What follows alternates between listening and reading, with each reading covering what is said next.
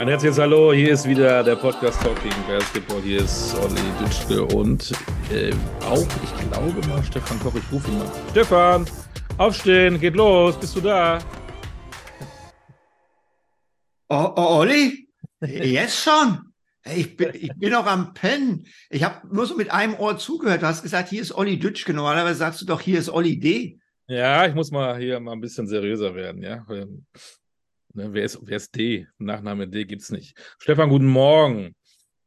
Schön, danke, dass du mich geweckt hast. Ja, sehr gerne, denn wir haben ja was vor. Mein Gott, ähm, ne, wir haben ja einen wichtigen Gast heute und wir müssen reden, reden, reden über alles, was so passiert in der Basketballwelt, passierte in der Basketballwelt.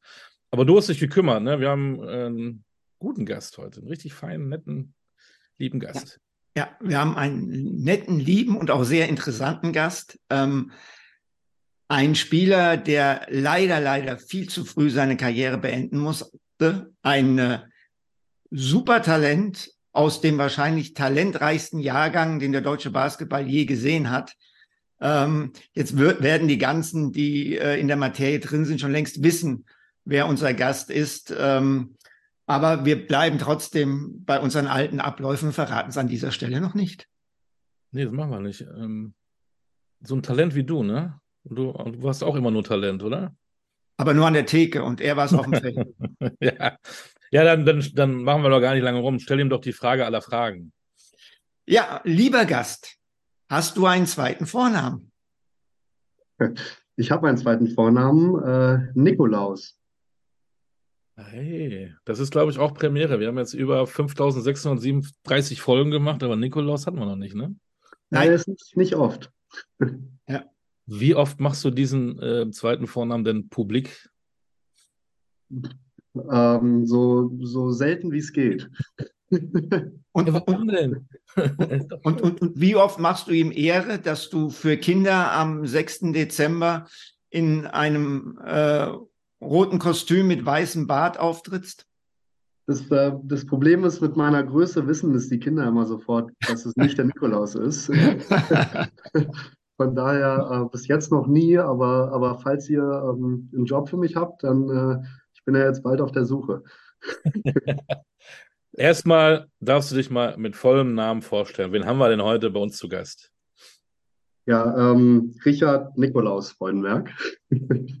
ähm, bin jetzt 25 Jahre alt, ähm, noch Student bis zum 20. Oktober und habe äh, vier Jahre lang Bundesliga bei den Fraport Skyliners gespielt. Ähm, das muss man ja leider jetzt inzwischen dazu sagen, dass es Bundesliga ist, aber ähm, hoffe natürlich, dass es ab nächstem Jahr wieder, wieder in der ersten Liga weitergeht.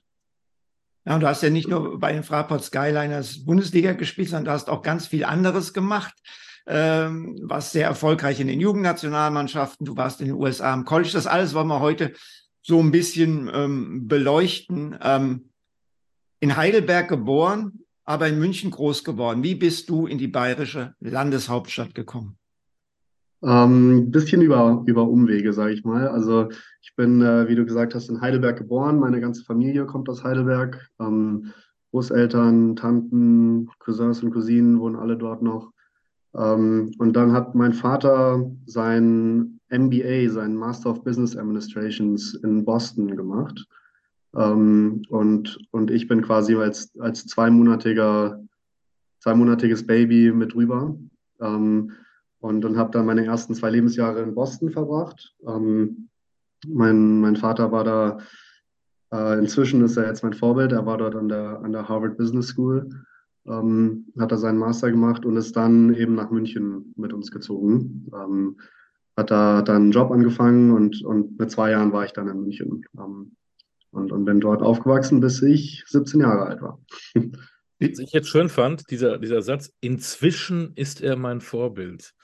War das von Anfang an? ja, von ähm, ganz früher war es, ähm, als ich Basketball gespielt habe noch, ähm, meine Mutter war ja früher Basketballerin. Ähm, die hat, hat zweite Bundesliga auch beim USC Heidelberg gespielt. Ähm, und, und sie hatte mich damals so mit zum ersten Training genommen und, und bis ich sie dann das erste Mal im 1 gegen 1 besiegt habe, war sie mein, mein Basketballvorbild, sag ich mal. ähm, und, und inzwischen ist es dadurch, dass ich so ein bisschen in dieselbe Materie wie mein Vater jetzt eingestiegen bin, ähm, so diese ganze Wirtschaftswelt und so. Und, und er da musste ich leider anerkennen, einen sehr, sehr guten Job macht, ähm, ist er inzwischen so mein Vorbild geworden. Jetzt aber nochmal zum, zum Vorbild Mama. Du hast gesagt, sie war es in dem Moment nicht mehr, als du sie das erste Mal im Eins gegen Eins geschlagen hast. Wie alt warst du da? Oh, das war relativ früh, glaube ich. Also, ich war, ich glaube, ich war zwölf oder dreizehn oder so. Ähm, aber also sie war natürlich auch weiterhin mein Vorbild, aber ähm, bis dahin habe ich mir alles vom Basketball bei, bei ihr abgeguckt. Hat sie dann abends noch für dich gekocht, nachdem sie, äh, nachdem sie äh, dich besiegt hast, oder musstest du dann als junger Teenie erstmal eine Woche in die Selbstverpflegung? Ja, so ungefähr. Sie hat sich, äh, sie hat sich leider auch noch nebenbei am, am Knie da, damals irgendwie wehgetan. Ähm, und das muss ich mir bis heute anhören, dass es ja nicht mit fairen Dingen zuging. Also von daher, ich glaube, äh, ich glaube, wir sind beide relativ competitive. München, ähm, sehr, sehr erfolgreiche Zeit für dich. JBBL, NBBL, unter anderem auch eine deutsche Meisterschaft. Was mich mal interessiert, ist, du hast da sehr erfolgreich gespielt, du warst später bei den Profis. Du bist da unter Gleichaltrigen, bei den Profis hast du manchmal Spieler, die sind 15 Jahre älter als du. Welche Auswirkungen haben diese Unterschiede auf die Ausbildung einer Teamchemie? Ähm, ich glaube, der, der große Unterschied ist, dass ähm, in der Jugend in München war das bei uns ja so, dass wir so quasi als ein Team durch die verschiedenen Jahrgänge gelaufen sind. Ähm, wir haben irgendwie, ich habe seit der U12 mit Kareem Jallo zusammengespielt. Ähm, und, und dann seit der U14, glaube ich, ähm, kam Dejan Kovacevic noch dazu. Ähm, U16 Marvin Uwensiepe und Basti Schmidt war auch noch dabei und Tim Haswagen und so. Also ähm, mit denen bin ich quasi über Jahre lang durch die Jugend marschiert, sage ich mal. Ähm, und, und man wächst so ein bisschen zusammen auf. Ähm, es war damals wie so meine, meine zweite Familie. Ähm, ich, die ich mehr gesehen habe als meine eigentliche Familie. ähm, und und man, man wächst halt irgendwie zusammen auf und, und das sind Jungs, die ich, auch wenn ich mit denen heute jetzt nicht mehr so viel Kontakt habe, wenn ich sie sehe, dann, dann ist es wie, wie früher. Ähm, dadurch, dass man irgendwie so seine, seine Jugendjahre, wo auch, auch glaube ich, irgendwie die Persönlichkeit oder man sich selber als, als junger Mann irgendwie auch weiterentwickelt. Ähm, verbringt man zusammen. Und, und, dann im Gegensatz bei den Profis ist es schon so, dass man eben super viele von denen, mit denen habe ich ein Jahr zusammengespielt und dann sind sie weitergezogen. Und es ist, es ist sehr, sehr viel, sehr, sehr professionell, ähm, ist ja klar. Aber, aber dadurch hat man eben nicht so dieses Brüderliche, sage ich mal. Man ist schon für die Saison, ähm, sind, es, sind es deine, deine Jungs und deine Familie. Aber ich glaube, es ist ein großer Unterschied, ob ich, äh, ob ich einen, einen Basti Schmidt oder einen Kareem Jallo abends bei einem Drink treffe oder ob ich, weiß ich jetzt nicht, äh, Ty Webster bei einem, bei einem Drink treffe. So würde ich es wahrscheinlich von der Teamchemie beschreiben. Die, die, diese Zeit, ich habe es gesagt, war sehr erfolgreich. Du bist als 16-Jähriger, also im jüngsten ähm, NBBL-Jahrgang, bei eurer Meisterschaft auch noch Finals-MVP geworden. Bist du da geschwebt? Hattest du da noch Bodenkontakt zu dem Zeitpunkt? ähm, ja, ich glaube schon. ähm, müsstest du jetzt die Leute um mich rumfragen, aber ähm, ich, ich habe ja das, das Glück. Ich glaube, du glaub, hast 24 im Finale aufgelegt, ne? Ich glaube 24 gegen meinen späteren Arbeitgeber dann, also gegen, gegen Frankfurt. Ja, also ich, ich hatte ja, wir hatten ein sehr gutes Team einfach. Wir hatten wirklich mit äh, Dejan Quacevic, äh, Ivo Garic war auch noch dabei, Marvin Unsiepe, Basti Schmidt, Georg Beischlag, ähm, Luca Burka. Also wir waren wirklich ein gutes, gutes Team. Und, und ich glaube, unter einem Trainer wie Oliver Kostic ist es schwer äh, abzuheben. der, der holt dich da schnell wieder zurück. Okay. Inwiefern? Was, was, was war das für ein Typ? Was ist ein knallharter Junge? Ja, es ist ähm, so ein bisschen Svetislav Pesic 2.0. Der, der, der Pesic war ja damals auch Trainer in der ersten Mannschaft ähm, und, und Oliver Kostic und also die, die Jungs kennen sich ja alle gut. Ja, dass der Pesic, dass der, der Svetislav Pesic ein Trainervorbild ist, ist, ist klar und äh, vor allem, glaube ich, die jugoslawischen Trainer orientieren sich da auch sehr dran. Und, und was er für ein Typ ist, wissen wir, glaube ich, alle. Also ja, man, es ist schwer, da den Boden, Boden zu verlieren. Oliver Kostic war ja jetzt auch noch bei, bei Svetislav Pesic, glaube ich, jetzt auch bei der WM wieder Assistent, ne? Ja, es war, war witzig. Die, die ganze, der ganze Finaltrainerstab war quasi mein, mein alter Trainerstab. Also, darauf, da, darauf wollte ich so ein bisschen ja. hinaus mit dieser, mit, mit dieser Bemerkung. Ja, irgendwie Oliver Kostic, Svetislav Pesic, unter dem habe ich ja mein erstes, mein erstes Bundesligaspiel gemacht. Cordy natürlich, Klaus und Sebastian Gleim waren alle, alle meine alten Trainer.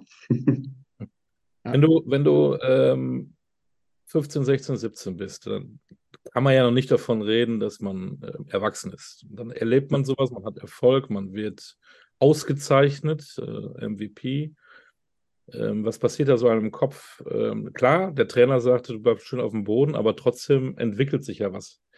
Äh, was waren da so deine Ziele? Hast du gesagt, jetzt gehört mir die Basketballwelt? Oder hast du gesagt, auch Schritt für Schritt? Man hat natürlich irgendwie große, große Träume. Ähm, und, und die hatte ich auch. Und ich wollte, oder ich, ich, bei uns im Jahrgang war es ja immer ähm, irgendwie Isaiah und Isaiah ich und dann später kam Kostja noch dazu ähm, in, in der Jugend. Das hat sich jetzt deutlich weiterentwickelt. Jetzt ist, glaube ich, der ganze Jahrgang einfach unfassbar. Noch mit, mit Oscar, mit Luis, mit Nelson, mit allen, die dabei waren. Ähm, mir würde jetzt keiner einfallen, der nicht Profi geworden ist der, der da in diesen, in diesen Jugendnationalmannschaften dabei war.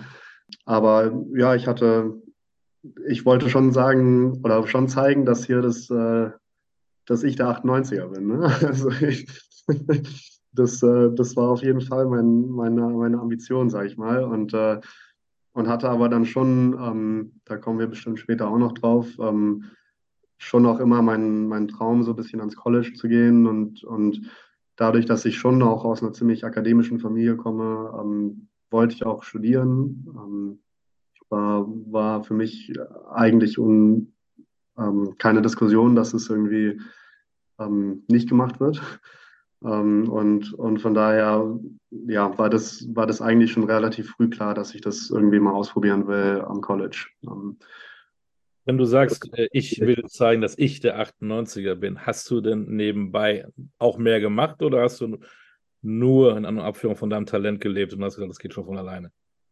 Nee, schon. Also ich, ich ähm, es, es gab Wochen, wo ich irgendwie dreimal die Woche vor der Schule um 5 Uhr morgens in der Halle stand und, und dann abends. Ähm, dann gab es irgendwie Wochen, wo ich in Schulferien zweimal am Tag mit der zweiten Mannschaft und zweimal am Tag mit der ersten Mannschaft trainiert habe. Also ich stand dann irgendwie acht Stunden in der Halle. Und, und ich würde schon sagen, dass ich wirklich viel, viel dafür aufgegeben und auch viel trainiert habe. Ähm, also es, ich habe keine, keine Schulfreizeiten gemacht, keine freien Wochenenden. Bin nach der Schule bin ich direkt in den Audidom gefahren, habe dort kurz irgendwie meine Hausaufgaben gemacht. Ähm, und, äh, und danach direkt Individualtraining, Formtraining und, und dann richtiges Training. Also ich, ich würde schon sagen, dass ich ein ehrgeiziger Typ bin und, und auch weiß, was, was, was man machen muss. Jetzt hast du gerade dein Programm beschrieben, was ja sehr beeindruckend war, abseits der Schule. Trotzdem hast du mit 17 Jahren Abitur gemacht. Sag mal, bist du einfach ein Überflieger oder einer, dem es, wenn er nicht drüber fliegt, dem es zufliegt? Also da kann ja gar keine Zeit für Lernen großartig gewesen sein. Hast du das so alles mit links erledigt? Das Gute ist, dass wir jetzt hier nicht über meine Abiturnote reden. Weißt du, aber wir reden, darüber, dass, wir reden darüber, dass du es mit 17 gemacht hast, was ja schon mal ein Hammer ist. An, grundsätzlich, und wenn man dann eben noch dein, ähm, wie gesagt, dein Pensum beachtet, ist das unabhängig von der Note, finde ich erstmal eine sehr beachtliche Leistung. Ja, also ich, ich, ich glaube, man hätte das ähm, also ich, ich hätte das auch besser machen können, sage ich mal, ähm, was die, die schulische Leistung. Ähm, aber, aber wie gesagt, mir war das irgendwie, irgendwie schon immer wichtig, mal mehr, mal weniger, aber, aber ich wollte auf jeden Fall das weitermachen. Ähm, es gab auch Diskussionen im Verein damals, dass ich irgendwie die Schule abbrechen soll. Daraufhin hat mir meine Familie mich äh, ins Auto gesetzt und hat gesagt, du schaust dir jetzt Ursprung an. ähm, die, die, die, die Ursprungsschule, das Basketball-Internat. Und äh, dann, dann ist die Diskussion in München auch ganz schnell gestorben. ja, also ich glaube, mir und meinem Umfeld war das einfach irgendwie wichtig. Ähm, ich hatte auch gute Freunde, die mir da viel geholfen haben. Ähm, mein im Moment, also ins, bis jetzt auch immer noch sehr guter Freund aus der Schulzeit, der, der sehr gut Tennis gespielt hat, ähm, auch im College war mit Tennis. Wir waren immer so die zwei, zwei Sportler, ähm, die irgendwie Schule verpasst haben und so und äh, haben uns äh, gegenseitig die Hausaufgaben abschreiben lassen. Aber ja, man, man findet, glaube ich, schon seine Wege und, und wenn es Sachen sind, die einem wichtig sind, dann meiner Meinung nach ist es auch kein, kein so großer Effort dann. Sondern dann macht man es ja auch zum Teil gerne. Du hast gesagt, die, die, die akademischen Ansprüche, die du selbst gestellt hast, die aber so auch ein Stück weit ja, in deiner Familie verwurzelt sind. Wir kommen gleich zu, zur Zeit äh, in den USA ähm, bei St. John's. Ähm, Bevor wir dazu kommen, würde ich gerne noch mal über das Thema Nationalmannschaft reden. Du hast schon die ganzen Namen äh, im 98er Jahrgang äh, genannt. Ihr habt als erste deutsche Mannschaft 2016 das Albert-Schweitzer-Turnier gewonnen. Ist man sich als Teenager in dem Moment der in Anführungszeichen historischen Bedeutung dieses Erfolges bewusst? Ich glaube, das sind wir jetzt immer noch nicht. falls es überhaupt so, so, also ja, wahrscheinlich ist es historisch, aber wir wussten das natürlich damals, dass es noch nie gewonnen wurde und, und wir wollten auch die Ersten sein, ähm, die, das, die das gewinnen. Wir waren da sehr, sehr selbstbewusst, ähm, hatten ja auch ein wirklich tolles Team. Ähm, und Harald Stein damals der Trainer, Sebastian Gleim, der Co-Trainer. Dann auch noch in Heidelberg. Für mich war das natürlich nochmal ein bisschen bisschen mehr. Meine ganze Familie war da. Meine, ich glaube, es war das erste Mal, dass meine Großeltern mich spielen sehen haben. Und ich glaube, das war für mich eher so der, mhm. das Highlight. Ähm, und, und dann, dass es natürlich das erste Mal war für, für die deutsche Jugendnationalmannschaft, ähm, hat uns alle noch ein bisschen mehr, mehr angespornt. Ähm, aber ich glaube, so richtig bewusst war uns das, oder ist mir das zumindest bis heute nicht. Ähm, bei WMs und EMs ist aber letztendlich dann nicht mehr, auch das wieder in Anführungszeichen, als nur die Bronzemedaille bei der U20 rausgesprungen. Ist das dann letztendlich zu wenig für den Talentlevel dieses Jahrgangs gewesen? Wahrscheinlich schon, ja. Ähm, also fairerweise muss man sagen, dass es, wir haben, glaube ich, nie vollständig gespielt. Ähm, also, also Isaiah war oft nicht dabei. Isaiah war oft Isaac, nicht dabei. Isaac war auch äh, ne, ja.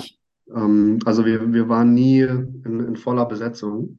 Aber auch so glaube ich, dass wir, dass wir mehr erreichen hätten können. Ich weiß noch, wir haben äh, in, bei der U20 in, in Chemnitz damals ähm, das Halbfinale total bitter gegen Kroatien verloren, ähm, wo wir wir waren Favorit. Ähm, wir, Kroatien hatte keinen, keinen ihrer 98er dabei. Simanic war nicht dabei. Also ja, es war, wir hätten es gewinnen müssen. Ähm, und, und haben es aber nicht. Aber das ist ja auch so das bisschen das, das, das Schöne am Sport, sage ich mal, ähm, dass, dass es eben diese Überraschungen gibt. Ähm, damals eben nicht in unsere Richtung, aber ich glaube, deswegen lieben wir alle Basketball. Ähm, aber auch in den Turnieren davor natürlich. Also klar, aber Schweizer Turnier, aber ähm, wenn man sich irgendwie die U19 WM anguckt in Ägypten, ähm, wo ich glaube, dass wir die USA auch hätten schlagen können im Viertelfinale. Ähm, das war wirklich ein enges Spiel. Ich weiß noch, Ferdinand Zücker hat damals irgendwie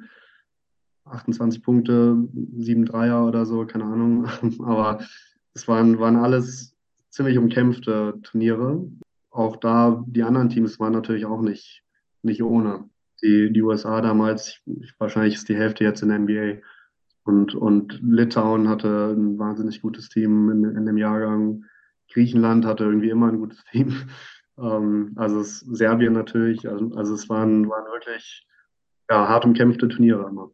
Jetzt ähm, hast du mit 17 schon in der BBL äh, debütiert unter Svetislav Pesic, bist aber trotzdem äh, ans College. Du hast schon gesagt, das war immer ein Traum von dir. War der mehr sportlich oder mehr akademisch unterfüttert, dieser Traum? Ich glaube beides. Ähm, für, für junge Basketballer ist es schon irgendwie ein Traum, in Amerika natürlich zu spielen. Nicht nur für junge Basketballer, für, für Basketballer generell.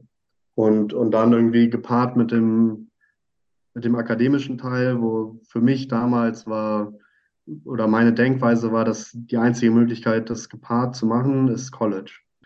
Und, und ich glaube auch, dass es in, in München schwierig geworden wäre, nebenbei zu studieren. Ähm, in Frankfurt habe ich das dann danach irgendwie eineinhalb Jahre gleichzeitig gemacht, aber ich glaube, es wäre schwierig geworden.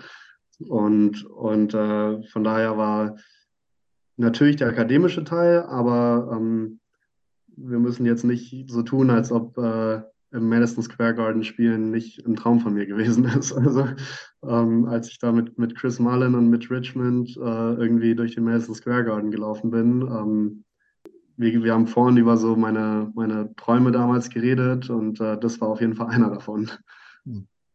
Äh, Chris Marlin und Mitch Richmond waren deine Coaches. Ich habe dich spielen sehen, aber nicht im Madison Square Garden, sondern ich war äh, zwischen den Jahren 2016 in New York und bin rausgefahren nach Queens, habe euch dort spielen sehen. Ich glaube gegen Butler, kann es sein? Die waren nationally ranked ja. zu dieser Zeit.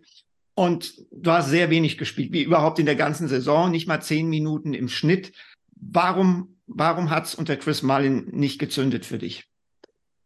Ja, ich, also ich glaube, dass da ähm, zum einen die Erwartungen an mich selber und dann aber gleichzeitig mit dem Aspekt, dass man eben, dass es für Freshmen nicht normal ist, ähm, viel zu spielen. Man, man hörte mal natürlich die One-and-Dones, die irgendwie einmal ein Jahr kurz einen Abstecher ans College machen und dann in die NBA gehen. Aber das ist ja eigentlich nicht die, nicht die Norm für, für einen, für College-Basketballer. Ähm, und das war aber mein Anspruch. Und von daher glaube ich, dass es eigentlich gar nicht so unnatürlich war, ähm, dass ich da nicht viel gespielt habe. Aber natürlich auch, auch irgendwie die Situation nicht optimal war. Ähm, also Chris Mullen und Mitch Richmond waren einer der besten Spieler jemals. Man kann sich darüber streiten, ob die die besten Coaches sind. ähm, aber wir hatten zumindest ähm, wirklich gute Europäer. Federico Mussini, ähm, Giancuba Sima, es waren alles irgendwie italienische, spanische Jugendnationalspieler. Federico Mussini auch übrigens ähm, Albert Schweitzer Turnier MVP das Jahr vor uns oder die zwei Jahre vor uns. Und, und jeder europäische Spieler ist nach diesem Jahr gegangen. Federico ist zurück nach Italien, Jan Kuba ist getransfert. Kasum Jakob war auch dabei, ähm, so ein, ein, Afrikaner, der ist auch getransfert. Also die ganzen International-Spieler haben sich dort irgendwie in diesem Jahr nicht wohlgefühlt und äh, wenig gespielt und, und sind danach ge, gewechselt. Ähm, und ich, ich will jetzt nicht sagen, dass es einzig und allein irgendwie am Coaching lag, aber es spricht ja schon so ein bisschen für die Situation, wenn irgendwie top-europäische Spieler nach einem Jahr alle gehen. Aber, aber ja, also ich zusammengefasst glaube ich, dass es zum einen nicht so unnatürlich war, dass ich nicht so viel gespielt habe als Freshman und, und zum anderen die Situation einfach nicht, nicht optimal war. Wurden denn akademisch deine Erwartungen erfüllt oder war das auch weniger, als du erwartet hast? Ich sag mal jetzt, St. John's ist ja nicht Harvard, worüber wir gesprochen haben, äh, oder Princeton, sondern St. John's ist St. John's. Ja, das stimmt. Ähm, also es, es war nicht das anspruchsvollste Jahr, was, was die akademischen Seite angeht. Ähm, aber, aber wenigstens habe ich was gemacht. Ähm, also es war, es war auch nicht so, dass man nichts gemacht hat. Natürlich, wenn ich, wenn ich das jetzt irgendwie mit meinem, meiner Abitur-Lernphase vergleiche oder mit den Lernphasen, die ich jetzt hier in der Uni hatte, dann äh, war das nichts oder wenig immerhin habe ich was irgendwie nebenbei gemacht und das, und das hat, hat mir auch Spaß gemacht. Also es, ich war immer jemand, der irgendwie neben dem Basketball noch andere Interessen hat und oder hatte. Und äh, ja, wenigstens konnte ich dort irgendwie noch den Negotiation-Kurs und dann musste ich natürlich auch Mathe und so ein Zeug machen, aber ähm, ich konnte wenigstens so ein bisschen in meine anderen Interessen reinschnuppern. Stichwort andere Interessen. Ähm, der junge Richard im großen New York. Das war doch nicht nur Basketball und St. John's ein bisschen lernen, ne? Da kann man auch, ich glaube, da kann man auch einiges unternehmen. Wie war da die Zeit für dich? Ja, es war, es war eine, eine wirklich geile Zeit. Also persönlich will ich die auf keinen Fall vermissen. Ähm, auch, auch natürlich, dass man sich irgendwie nochmal so dieser, man hat da schon so einen Superstar-Status. Ähm, also wir, wir sind zu Spielen gechartert und haben dann, wir haben in New York gewohnt, aber wenn wir im Madison Square Garden gespielt haben, dann haben wir die Nacht davor im, äh, direkt am Central Park im, im Marriott Essex House oder so hieß es, in, in unseren Suites übernachtet. und, äh, und sind in, ins Del Frisco Steakhouse gegangen und so. Also es war, es, es war schon ein ziemlich, ziemlich krasses Leben. Und, und dann natürlich für mich, als ich, ich bin als 17-Jähriger dahin, bin dann dort 18 geworden, ähm, irgendwie das erste Mal von zu Hause weg und, und anderer Kontinent, andere Sprache und andere Leute, andere Mentalität. Ähm, ich ich glaube schon, dass mir das auch persönlich einfach sehr, sehr viel geholfen hat und, und ich da auch ein Stück weit erwachsen geworden bin. Wie feiert man denn den 18. Geburtstag in New York? Das erleben ja auch nicht so viele. Ja, es war ein bisschen unglücklich. Ne? Also man darf dann irgendwie das erste Mal legal in Deutschland trinken, aber in Deutschland, in, in Amerika geht das dann natürlich nicht.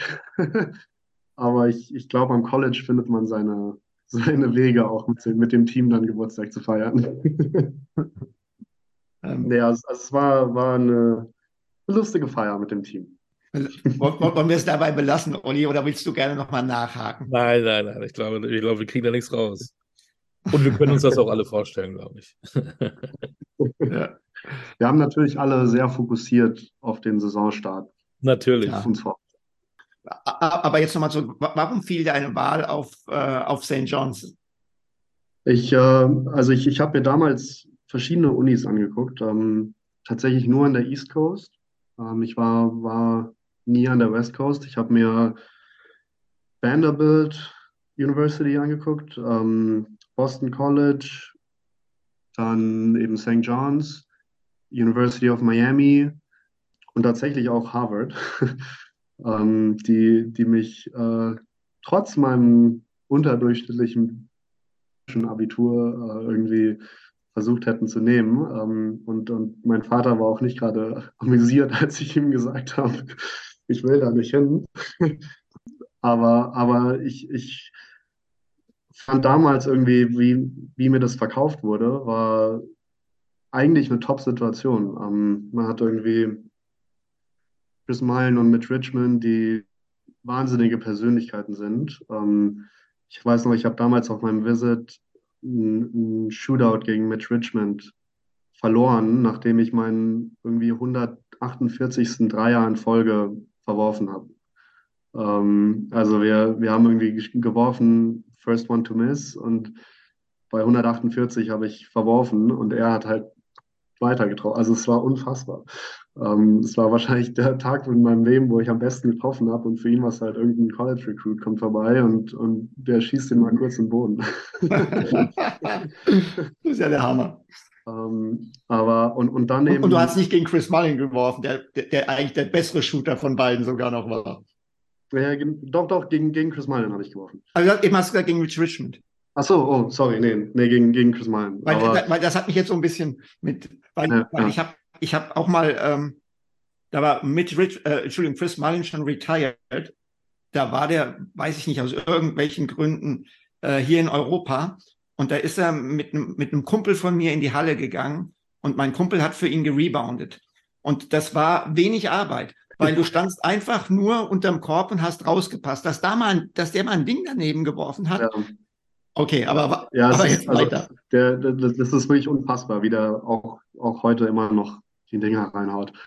Ja, also für mich war damals eben das, das Gesamtpaket irgendwie mit den europäischen Spielern, dann so wie es mir verkauft oder uns verkauft wurde, hieß es, ähm, das Team soll New York repräsentieren international, ähm, internationale Spielweise. Wir haben auch, wir hatten ja die Hälfte war, oder fünf, fünf Spieler, die international waren. Dann eben New York, irgendwie als, als 17-Jährige dahin, Madison Square Garden. Also es war schon sehr beeindruckend. Ähm, die Uni ist, ist ein, ist, ein Basketball-College. Ähm, es gibt keine Footballmannschaft. Basketball ist so, die sind bekannt für Basketball. Ähm, die Big East Conference ist auch eine gute Conference. Und also es waren, waren viele Basketballfaktoren, die mich, die mich dahin gedrängt haben, sage ich mal. Und plus natürlich ähm, New York. Also ja. da will ich auch nicht drum reden. Das war, war schon das, also ich habe dann irgendwie meinen Freunden erzählt, ich ziehe nach New York. Gut. also es, es, es war schon, schon cool. Ähm, aber natürlich muss ich im Nachhinein auch, und so, so ehrlich muss ich schon sein, dass es wahrscheinlich ähm, die, die falsche College-Wahl war ähm, für mich als Spieler. Mhm. ich ich wäre wieder, wenn ich mich nochmal entscheiden müsste, würde ich wieder ins College gehen, auf jeden Fall. Aber ich würde wahrscheinlich ähm, an ein anderes College gehen. Und also so ist es halt, ne? so geht's Leben. Mal eben eine kleine Pause für euch, aber hier eine kurze Werbeunterbrechung, denn wir freuen uns sehr über unsere neue Partnerschaft mit Replay Basketball. Das ist der Online-Shop für Basketballer. Dort bekommt ihr wirklich alles, was ihr für diese wunderbare Sportart benötigt. Schuhe, Trikots oder die Ausstattung für Training, Spiel und Freizeit, einfach alles. Und damit ihr euch draußen genauso über diese brandneue Kooperation wie wir freuen könnt, bekommt ihr exklusiv 10% on top auf das gesamte Sortiment. Nutze den Code TalkingBasketball-10 bei deinem Online-Kauf und schon hast du dein super Schnäppchen. Also einkaufen bei Replay Basketball und Podcast hören bei Talking Basketball. Besser geht's doch nicht, oder? Apropos hören, dann machen wir mal weiter mit unserer aktuellen Folge. Hast, hattest du in New York mal ähm, im weitesten Sinne Kontakt zur NBA? Hast du die Spiele reingezogen? Hast du mal einen NBA-Spieler kennengelernt? Äh, warst du da der, wie so ein Groupie, wenn so ein NBA-Star vor dir steht? Hast du da irgendwas erlebt in dieser Richtung? Ja, also ich bin, bin natürlich zu den Knicks und, und Nets auch gegangen. Und dann ist äh, natürlich auch noch ein sehr großer Benefit vom, von einem Basketball-College in New York, wo Chris Mullen und mit Richmond der Coach ist dass dann, ähm, wenn auf einmal die, die Golden State Warriors gegen die Knicks spielen, dann machen die ihr Training bei St. John's University. Und, äh, und, und dann steht da halt Steph Curry, Kevin Durant, Clay Thompson und Draymond Green und wer auch immer vor dir. Und, und wir sitzen da am Rand und gucken beim Training zu. Also es war, war schon, schon krass auch. Ähm, und, und dann, ich selber großer Celtics-Fan, und, und, und äh, dadurch, dass mein Vater eben auch oder ich auch ja früher dort gewohnt habe, ähm, kennt er auch irgendwie noch ein paar Leute und dann bin ich auch dort mal zum, zu den Celtics und habe äh, tatsächlich äh, Paul Pierce durfte ich mal kennenlernen ähm, und, und habe mir mein Trikot unterschreiben lassen. Nach einem Jahr New York Schluss und 2017 bis 2022 Frankfurt. Eine Zeit, die man in zwei Teile splitten muss. Die Zeit, in der du gespielt hast und die Zeit der Reha. Die ersten drei Jahre hast du gespielt, hast dich eigentlich von Jahr zu Jahr gesteigert. Wie, wie, wie blickst du auf diese drei Saisons zurück? Sehr gut. Also es war, war eine wirklich coole Zeit. Ähm, auch eine schwierige Zeit, ähm, wo ich irgendwie als Spieler ich, nach dem einen Jahr New York, das hat mich schon basketballerisch ein bisschen aus der Bahn geworfen. Ähm, und ich glaube, dass ich eine Saison gebraucht habe, um da wieder, wieder reinzukommen. Ähm, und dann ist es auch nochmal ein anderes Spiel irgendwie. Also in drei verschiedene Basketballwelten eingetaucht. Ich bin irgendwie vom Jugendbasketball, wo ich in Anführungsstrichen der King war, irgendwie der Go-To-Guy in meinem Team und alles, die Systeme liefen um mich und so, bin ich nach New York, wo ich fünf Minuten im Spiel, im Schnitt gespielt habe oder so und ähm, wenn ich den Ball bekommen habe, dann habe ich sofort meine Chance genommen und irgendeinen wilden Dreier draufgehauen. Wenn ich ihn getroffen habe, bin ich drin geblieben und wenn nicht, dann bin ich wieder raus. ähm, und, und dann eben Frankfurt, wo ich, wo es ein wirklich professionelles Environment ist ähm, und, und man irgendwie auf einmal mit dem Qantas Robertson, der, der, gegen den du in deinem ersten Jahr erstmal gar keine Chance hast, weil du irgendwie diese ganzen Tricks und Griffe und die man halt irgendwie lernt, ähm, wenn man spielt, noch nicht kennt und er kennt die. Ich, ich glaube, dass es auch ein cooler Persönlichkeitstest für mich war irgendwie. Ich habe da mein erstes Jahr auch relativ unzufrieden, ähm, wenig gespielt und immer ein Kampf, auch überhaupt nur zu spielen und so und äh, und, und habe dann aber schon auch, glaube ich, Schritte gemacht und, und ähm, ich weiß nicht, ob ich im zweiten Jahr sogar schon gestartet bin, aber oder zumindest war es immer so, in meinem zweiten Jahr war es dann Sean Huff oder ich, der, der irgendwie gestartet ist. Und im dritten Jahr war ich dann ein fester Starter und, ähm, und glaube auch, dass es auf jeden Fall weitergegangen wäre. Ähm, also ich, ich hätte da schon oder hatte da schon auch weiter Ambitionen. Ähm, und wo, wo die dann geendet wären, who knows. Aber, aber ich glaube, dass ich mich da spielerisch und auch, auch persönlich ähm, nochmal irgendwie ein Stück weiterentwickelt habe. Ich habe dich bei, bei St. John's gefragt nach den, ähm, nach den Alternativen. Was waren deine Alternativen nach St. John's? Oder, oder anders gefragt, warum wurde es Frankfurt? Also ich, ich habe mich ganz kurz damit beschäftigt, an ein anderes College zu gehen, bis ich dann mir irgendwie vor Augen geführt habe, dass wenn du College wechselst, ein Jahr Pause machen musst, ähm, wegen diesen NCAA-Regulations. Ähm, und dann ist es für mich gestorben und, und, und ich wollte auch irgendwie ähm, so, so geil es auch in New York war, ähm, habe ich mich da die letzten eineinhalb Monate nicht mehr so wirklich wohlgefühlt. Ähm, irgendwie, als ich dann dem, der, der Uni gesagt habe, dass ich wieder, dass ich gehen will, ähm, so in, in, guter amerikanischer Manier wurde ich dann auf die Seite geschoben. Ähm, und, und dann wollte ich irgendwie nach Europa. Ähm, und, und hatte schon auch internationale Möglichkeiten, ähm, auch, auch deutsche, also auch, ich hätte irgendwie auch zu anderen deutschen Teams gehen können. Ähm, aber mit Frankfurt hatte ich irgendwie ganz früh schon Kontakt gehabt, auch als ich noch gar nicht mit dem Gedanken gespielt habe, wieder zurückzugehen, hat mich Sebastian Gleimann gerufen ähm, und, und gefragt, wie es für mich weitergeht und ob ich mir vorstellen kann, nach Frankfurt zu kommen. Und und dann war das ja auch, ich bin 2017 hin und es war nicht lange, nachdem irgendwie Danilo Bartel und Johannes Vogtmann und so weiter ähm, da durchgestartet sind. Ähm, plus, wir hatten eine wirklich coole, gute junge Truppe, ähm, von denen jetzt leider Niklas Kiel und ich ausgenockt wurden. Aber Wobei, sorry, ausgenockt ist jetzt gemein gesagt, wenn es um Niklas Kiel geht, aber, ja. ähm, aber, aber wir, können, wir mussten auf jeden Fall beide aufhören und Isaac ist da so quasi rausgekommen. Ähm, aber so diese ganze, um es jetzt in, in meiner Wirtschaftssprache zu sagen, die Value Proposition äh, von Frankfurt war, war für mich einfach die beste. Ähm, dass ich da irgendwie das Gesamtpaket und Gordy, der irgendwie junge Spieler ausbildet, Klaus, plus eben dieser junge Kern, fand ich, fand ich sehr cool. Und Frankfurt hat eine Skyline, ähnlich, ähnlich wie New York. Das war natürlich äh, auch ein, ein Hauptbestandteil der Entscheidung. Dann kam diese, diese hartnäckige Fußverletzung. Wann wurde dir klar, wie gravierend das Ganze sein könnte? Das geht ja nicht von heute auf morgen. Das ist wahrscheinlich so ein Prozess, oder? Ja, wobei ich, ähm, klar war es mir eigentlich nie.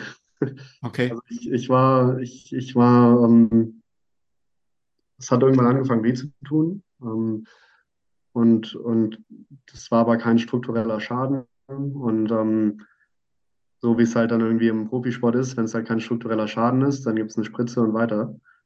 Und man hat auch irgendwie auf den Bildern wenig gesehen, auf den MRT-Bildern. Und und ich habe weitergespielt und es war nie, nie für mich überhaupt auch nur eine, eine Frage, ob das jetzt irgendwie weggeht oder nicht oder ob das jetzt gravierend ist oder chronisch oder wie auch immer, bis ich dann nicht mehr laufen konnte. Ähm, es war dann irgendwann so, dass es so im, im Alltag konnte ich einfach nicht mehr laufen. Und sobald ich mich aber aufgewärmt habe und irgendwie mal eine Viertelstunde lang über den Schmerz drüber bin, dann ging es auch. Und sobald ich dann aber wieder abgekühlt bin, konnte ich nicht mehr auftreten.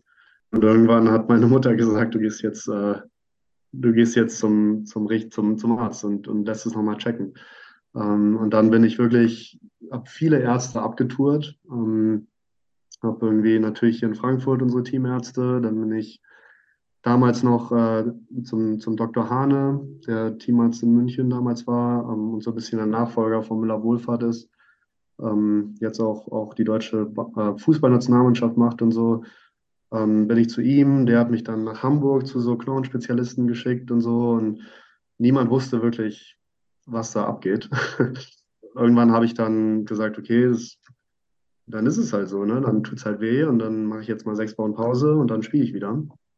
Und das ganze Spiel ging dann, glaube ich, dreimal, dass ich irgendwie sechs Wochen Pause gemacht habe, wieder irgendwie drei Monate gespielt habe, wieder sechs Wochen Pause gemacht habe und äh, bis dann die, die, die Pandemie kam und, und ich mir dann, die meinem Fuß gut getan hat. Ne? Also es war für die ganze Welt natürlich scheiße, für mich auch scheiße, aber für meine Ferse war es super, weil ich dann irgendwie mal, ohne dass ich jetzt irgendwie aus der, aus der Liga rausgenommen werde und aus dem Training rausgenommen werde, kriegt krieg die Ferse mal irgendwie einen Monat Pause. Und dann ging es auch gut. Also ich habe dann wieder trainiert und, es war okay. Und, und dann kam eben die, die, das, das Corona-Turnier damals in München, ähm, wo wir alle ein, ein großer Basketballhaushalt waren. wir aber wahnsinnig viele Spiele hatten. Also wir waren da irgendwie drei Wochen drin und hatten neun Spiele oder so.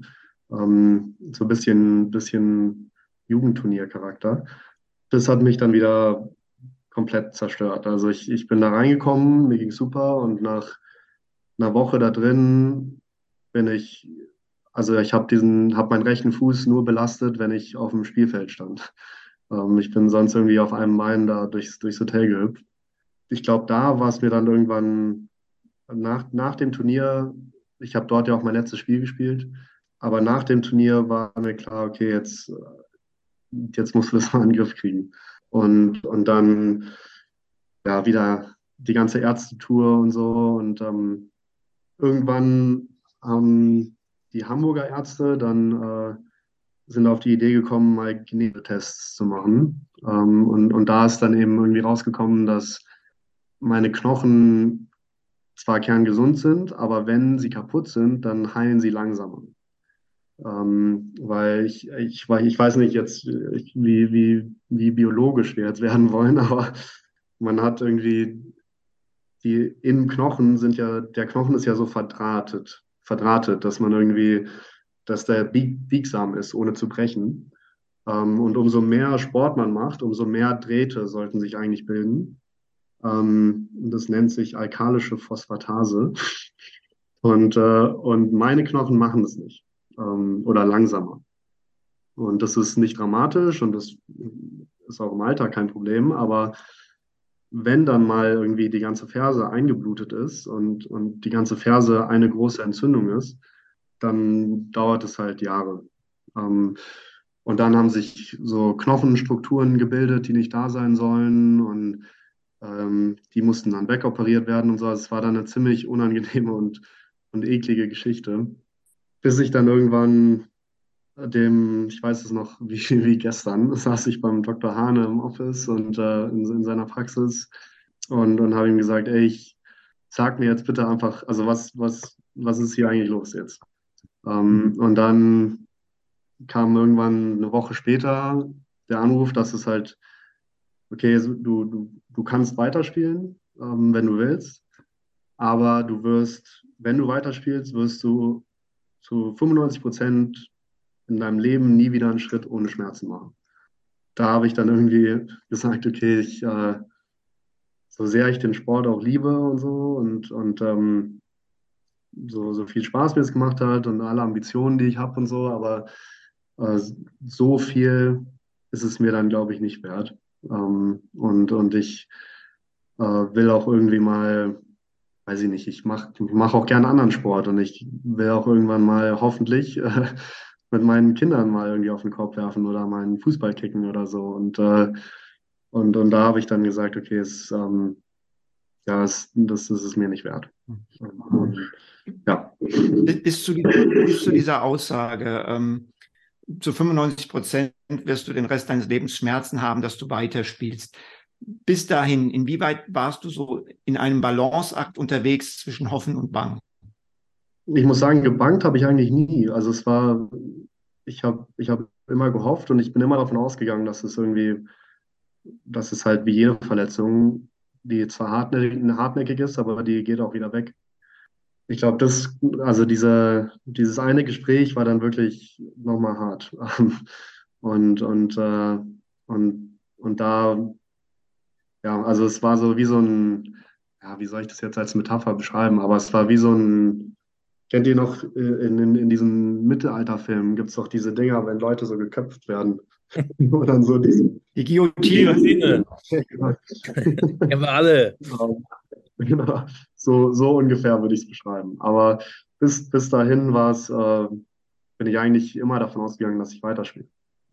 Du, du, hast gesagt, du bist in München durchs äh, Hotel gehüpft, du hast deinen Fuß nur noch äh, beim Sport belastet. Jetzt hatten wir, wir haben über Klaus Pervers schon gesprochen, den hatten wir in der letzten Folge, der sagt, er hat heute, das ist eigentlich sein allergrößtes Problem mit seinem Knie, dass er selbst im Alltag äh, nicht komplett einsatzfähig ist, was das betrifft. Du hast gesagt, wenn du mal Kinder hast, willst du mit denen kicken, Basketball spielen. Klaus sagt, er kann nicht mal mit seiner kleinen Tochter wirklich rumtollen. Hast du im Moment Alltagsprobleme oder hat sich das zum Glück völlig gelegt, dass du jetzt komplett alltagstauglich bist mit deiner Ferse? Nee, ich habe also zum Glück im, im Alltag wirklich gar keine Probleme. Ähm, ich gehe auch, auch und, und mache auch anderen Sport und werfe auch immer mal wieder auf den Korb, aber dadurch, dass ich nicht mehr diese 10, 12 Mal die Woche Belastung habe, ähm, hat sich das schon gelegt. Ähm, jetzt bin ich aber auch ich und denke, ich muss dann irgendwie einen äh, Hamburger Marathon laufen, den ich dann jetzt im April gelaufen bin und äh, danach auch wieder zwei Wochen, zwei Wochen nicht laufen konnte. Aber, ähm, aber so, ja, ich glaube, ganz oh. ohne geht's nicht. Hau, hau, mal deine Zeit hier raus. Also wenn du schon erwähnst, also wenn, du schon erwähnst, dass du mit dieser Verse einen Marathon gelaufen bist, da, da, da, über, über, Sinn und Unsinn will ich jetzt mit dir nicht diskutieren. äh, was bist du für eine Zeit gelaufen? Ich bin äh, 3,56 gelaufen. Okay. Also ich, ich bin, äh, bin zufrieden damit. Aber, ähm, aber Sinn und Unsinn müssen wir, glaube ich, also wissen wir alle, dass es dumm ist, aber ganz ohne, glaube ich, geht es dann, geht's dann doch nicht. Ja, der Seele muss es ja auch mal gut gehen, ne? Nicht nur den Füßen. Ja. Ja. ja? Wobei das, äh, jetzt darf ich ja sagen, sowas, aber ich glaube, äh, seelisch war das, das Bier nach dem Marathon noch besser als der Marathon. okay. Ähm, wenn du sagst, du hast das äh, gebraucht mit dem Marathon, ähm, inwieweit brauchst du noch Basketball? Hast du darüber nachgedacht, dem Basketball irgendwie in einer anderen Funktion verbunden zu bleiben? Ich denke auf jeden Fall darüber nach. Also ich, ähm, ich glaube, ganz ohne Basketball wird es nie gehen. Ähm, ob ich es jetzt irgendwie gucke oder selber, selber mal spiele und ähm, oder in irgendeiner, irgendeiner Funktion mache. Ähm, irgendwie werde ich das schon, werde ich, glaube ich, wieder zurückkommen. Ich glaube glaub schon, dass ich jetzt erstmal, ähm, oder zumindest habe ich vor, erstmal andere Sachen zu machen. Ich habe hab vorhin erwähnt, dass ich jetzt irgendwie noch in drei Wochen bin ich fertig mit, mit der Uni ähm, und, und muss mich dann auf einen richtigen Job bewerben. Aushilfsjobs als Nikolaus hast du ja schon in den Raum genau. gestellt. Also alle, alle Zuhörer, wenn ihr einen zwei Meter vier großen Nikolaus braucht, ähm, wir haben jemanden, der auch so heißt. Ihr müsst mir aber, mein Bartwuchs ist zwar, also kannst ist vorhanden, aber so stark nicht. Kannst du ankleben. Kannst du ankleben.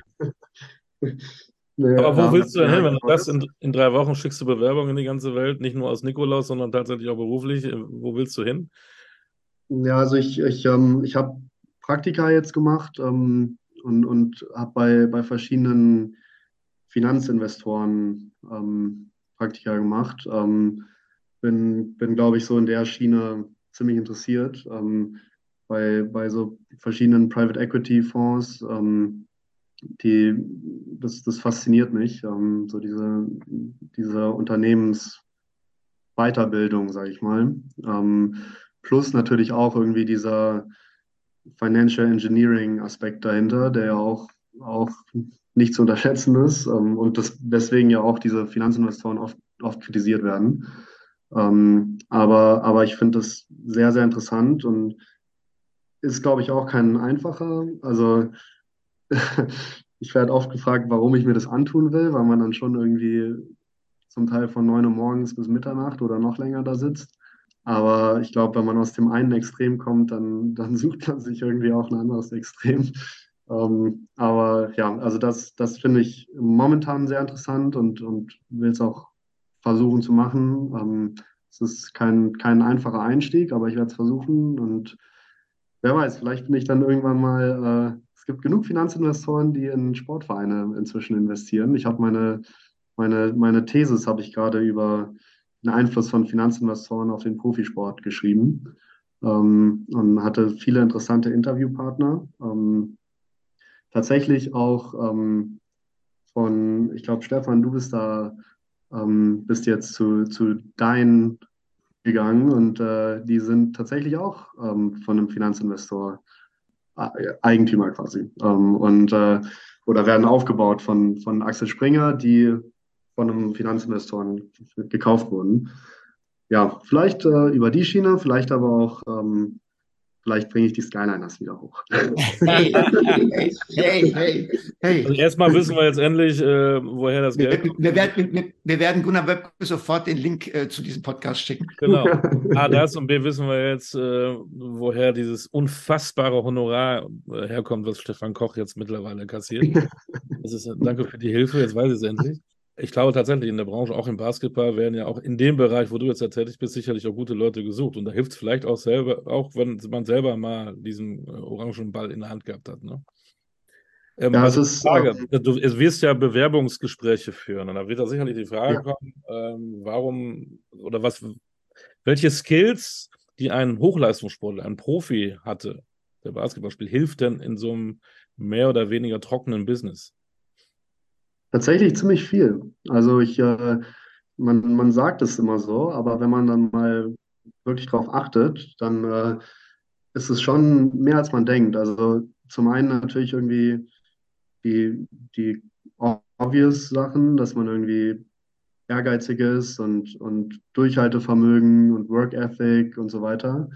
Das hilft einem schon sehr. Aber ich glaube, vor allem bei einem Sport wie Basketball oder generell Teamsportarten ähm, lernt man, dass man individuell sich verbessern muss und natürlich hat man individuelle Ambitionen und will der Beste sein und so weiter.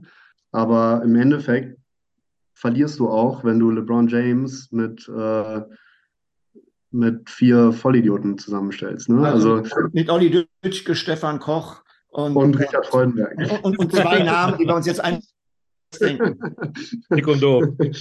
ähm, aber also du, du kannst individuell so gut sein, wie du willst. Wenn du nicht im Team performen kannst, dann, dann bringt es dir auch nichts. Und äh, das würde ich tatsächlich sagen, ist, ist einer der größten, inzwischen einer meiner größten Stärken, ähm, auch so in der, in der normalen Berufswelt, dass ich weiß, wie man seine individuelle Performance und Leistung quasi positiv ins Team einbringt. Ähm, und, und was man noch dazu lernt, irgendwie, wenn man so viele verschiedene Teamkollegen und mit so vielen verschiedenen Charakteren und Nationen und Einstellungen und so weiter zu tun hat, ähm, man kann einfach mit Menschen gut. Und, äh, und, und das sollte man, glaube ich, auch nicht unterschätzen. Ähm, ich, ich merke das, dass ich irgendwie, wenn ich, ich kann mit den Finanzinvestoren genauso gut Mittagessen gehen wie, weiß ich nicht, mit, äh, mit den Basketballern oder mit den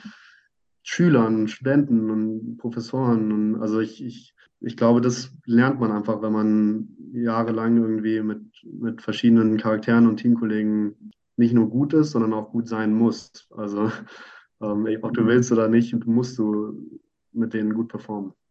Ich glaube, ähm, so, so, so scheiße es war mit deiner Verletzung und mit deiner, ich sag mal, Invalidität, hilft es dann vielleicht auch in, in so einem Job, weil man dann weiß, es geht auch immer weiter. Äh, und solche ja, haben nicht viele gemacht, aber du und du kannst damit sicherlich auch äh, positiv nach vorne gucken. Ja, auf jeden Fall. Und also ich glaube auch, wenn man das so sagen kann oder darf in der Basketballwelt, dann äh, ist es gar nicht so schlimm, wie es immer klingt. Ähm, zumindest jetzt in meiner Situation. Ähm, ich meine, ich, wenn ich jetzt so meine Story erzähle, dann, äh, dann sehe ich, wie eure, eure Gesichter so. ähm, aber, aber ich glaube, dass es eigentlich ähm, ist es zum einen in einer perfekten Situation passiert. Ähm, also ich habe irgendwie angefangen zu studieren davor und habe irgendwie meine ersten zwei Semester studiert, bevor ich dann, oder ersten drei Semester sogar studiert, bevor ich dann aufhören musste. Ähm, und, und das ist von, von, war ein fließender Übergang. Ähm, wo ich nie wirklich, also ich, ich war nie in so einem Loch drin, ähm, über das viele Leute reden, die jetzt irgendwie aufhören müssen und wo ja schon auch eine Welt zusammenbricht dann. Das ist mir, das ist mir nie passiert. Und, und ich hatte, habe, wie gesagt, habe hab auch noch andere Interessen gehabt und, äh, und habe was gefunden, was Spaß macht ähm, und, und wo ich, wo ich wirklich mich freue, jetzt irgendwie auch, auch weiterzumachen. Ähm, und, und das ist natürlich schade, aber es ist nicht so schlimm, wie es, wie es dann klingt, wenn ich diese Story erzähle, weil ich irgendwie mich freue auf was kommt. Plus, ich habe äh, freie Wochenenden und darf wieder Skifahren und Sachen machen, die ich noch nie in meinem Leben davor gemacht habe. Also, ähm, also es ist, es hat auch seine Vorteile, auch wenn es natürlich äh, eine, eine, harte, eine harte Sache ist. Ein du musst jetzt nicht jede Woche einen Marathon laufen, das ist das Wichtige. Ne? Also lass es mal mit dem Marathon, aber ansonsten genieß, genieß diese, diese. Ja, ich, ich habe hab einen, einen, einen Marathon habe ich noch vor mir, den ich machen will. Ich habe mich noch nicht angemeldet, aber ich will. Boston. Äh, nee, nicht Boston, sondern ich will den originalen von Marathon nach Athen will okay. ich irgendwann mal laufen. Aber der, äh, das äh, muss ich, glaube ich, ein bisschen länger trainieren als für, für Hamburg, weil der soll ziemlich hart sein und der ist, soweit ich weiß, glaube ich, auch im Sommer. Und, äh, und ich glaube, bei 40 Grad läuft es sich nicht so einfach wie bei 23. Ähm, aber du hast ja selbst gesagt, ne, das Ganze ist für dich in Anführungszeichen gut ausgegangen, aber eben auch, weil du dieser Versuchung widerstanden bist, komplett auf Basketball zu setzen, weil du selbst und deine Familie gesagt hast, äh, ne, da, da findet noch was anderes statt. Jetzt haben wir darüber geredet, Basketball das Wirtschaftsleben. Zum Abschluss, was macht Richard Freudenberg sonst noch? Kannst du kochen? Gehst du ins Kino? Welche Filme magst du? Liest du Musik? Was, wie bist du da aufgestellt? Ich, ich bin ja fast beleidigt, dass du, äh, du hast mich, glaube ich, im Interview mal nach meinem Koch-Account gefragt damals. Ähm, dass du das, dass du mich fragst, ob ich kochen kann, da bin ich ja fast äh, Echt? angegriffen. ich habe hab dich, da hab dich da schon mal nachgefragt.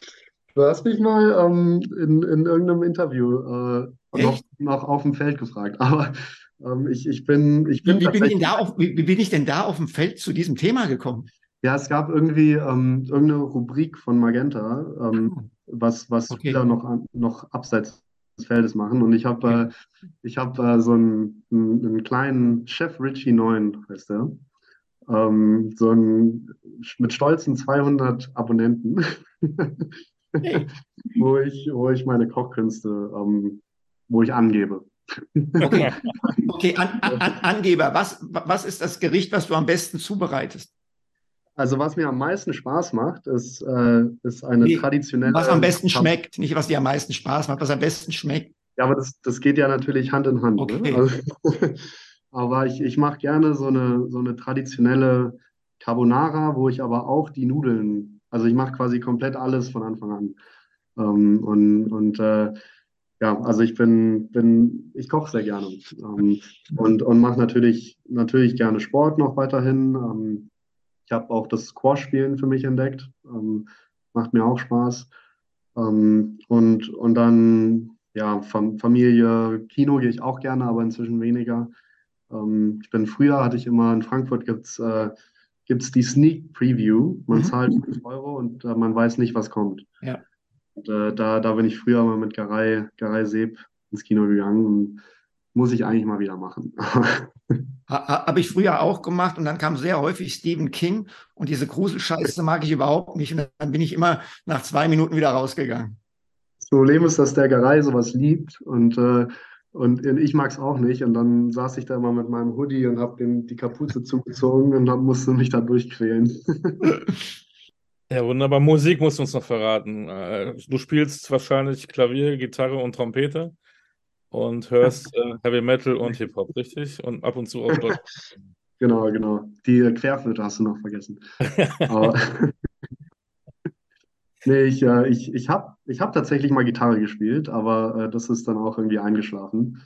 Ähm, meine, meine Mutter ist total musikalisch. Ähm, die spielt wirklich Klavier, Gitarre, Flöte, singt und macht alles. Ähm, und und also bei mir ist dann nicht viel angekommen.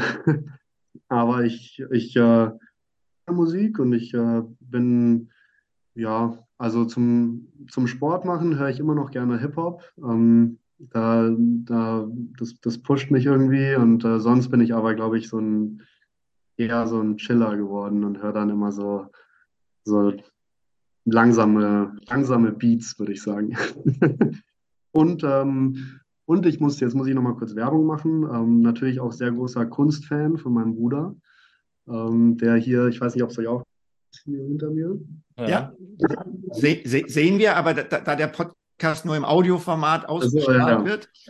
Aber mein, mein Bruder hat mir, der ist ähm, an der Kunstakademie in Florenz und äh, und äh, eigentlich war ich nie Kunst interessiert und er hat mich dann so ein bisschen damit reingezogen und, und ist aber sehr, also wirklich gut. Ich habe meine ganzen Bilder hier sind von ihm und, äh, und ich glaube, da wächst auch ein Interesse in mir natürlich, aber, aber auch familiär bedingt. Unfassbar haben wir viel gelernt. Kunst, Biologie, Wirtschaft, äh, über Sport, so, äh, Musik ja. deiner Mutter, das ist ja der Wahnsinn. Das ist ja, das muss ich erstmal alles mal verdauen. genau. genau. Ich, ich bin ähm, in meiner, also meine Familie ist, da, da bin ich, glaube ich, der am wenigsten talentierte. das. Zumindest muss ich mir das von meinem Vater immer anhören. Wenn der über die Kunst meines Bruders, meines Bruders redet, dann, dann äh, sagt er immer, wenigstens habe ich einen Sohn mit richtigem Talent. Und du hast, äh, du bist ein hervorragender Podcast-Gast im Übrigen. Das muss ja. man auch mal dazu sagen. Da gibt's, ja, ob das deine Ihr Familie seid auch gute Podcast-Hosts. Dankeschön. Ja, genau. Jetzt, jetzt schmieren wir uns alle noch ein bisschen Honig ums Maul, genau. Genau. Äh, ja. Vielen Dank also, für deine Zeit. Ähm, guck mal, dass du irgendwann wieder beim Basketball auftauchst, das wäre cool. Und dann machen wir eine zweite Folge. Äh, vielleicht, ja, gerne. Dann wann immer ihr wollt. Vielleicht Trainer, äh, Manager, vielleicht gehört dir irgendwann wie Dennis Schröder mal ein Verein. Wenn du auch finanziellen Background hast, hilft das ja vielleicht. Ähm, wir hören uns bestimmt wieder. Wird mich ich glaube, Trainer, Trainer, Trainer werde ich, glaube ich, nicht, aber ähm, im, in der Management-Seite, da sehe ich mich mehr. das würde dem deutschen Basketball gut tun. Richard, ich kann mich nur Olli anschließen. Warst ein super Gast. Ich fand es eine extrem interessante Folge. Lieben Dank und dir alles, alles Liebe und Gute.